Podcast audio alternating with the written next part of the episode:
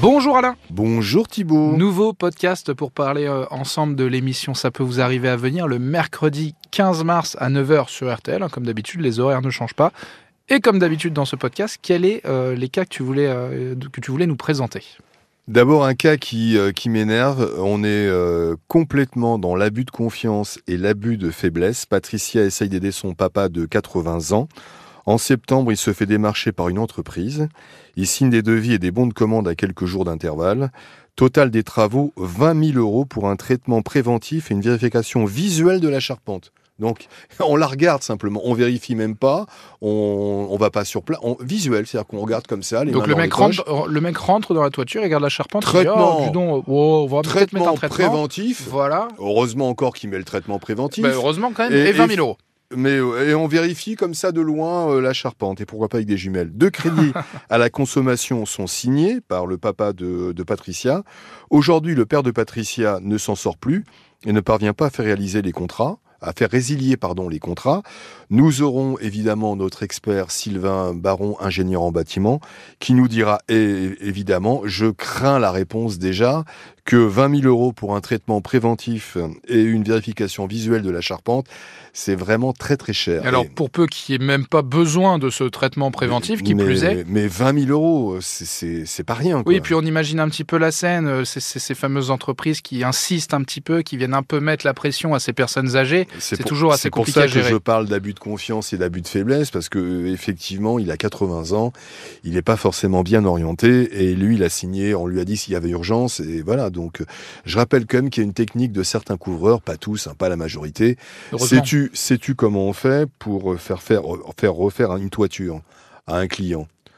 Bah en fait, euh, c'est ce qu'on appelle la fausse tuile, c'est-à-dire que euh, il monte sur ton toit, Ouais. il a dans sa poche une tuile complètement euh, effritée. Il redescend du toit. Il te montre la tuile. Bah, il n'est pas idiot. Il a vu la couleur de, des tuiles. Donc, Donc, il revient, il revient. Il a une tuile de la même couleur à peu près, qui est vraiment bien abîmée. Et il vous dit, Monsieur euh, Thibault, regardez bien, il y a vraiment urgence. Regardez, C'est incroyable. j'ai j'ai enlevé une tuile là. Je vais la remettre. hein.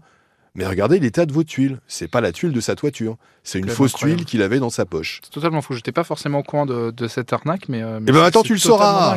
Voilà. Est-ce qu'il y a d'autres cas dont tu voulais euh, nous parler ou Oui, tu, mais- tu souhaites t'arrêter là peut-être? Oui, mais je t'en parlerai pas. J'ai pas envie.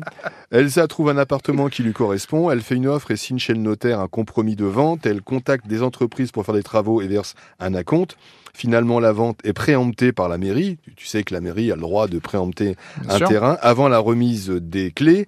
Elle demande à l'entreprise de rembourser la compte versée, ce qui est normal puisqu'elle a versé de l'argent pour rien. Elle accepte.